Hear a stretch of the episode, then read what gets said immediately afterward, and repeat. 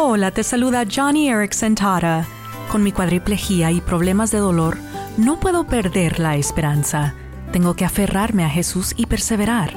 Pero no necesitas estar en silla de ruedas para ser perseverante, pues cual sea la circunstancia en la que hoy te encuentres, Jesús sabe lo difícil que es la vida, y es por eso por lo que Él dijo, retengan con firmeza lo que ya tienen hasta que yo venga. Así es, cuando los tiempos se ponen difíciles, debemos mantener nuestra fe firme, pues bienaventurado, es decir, dichoso y bendecido, es la persona que persevera y soporta la prueba, porque recibirá la corona de la vida.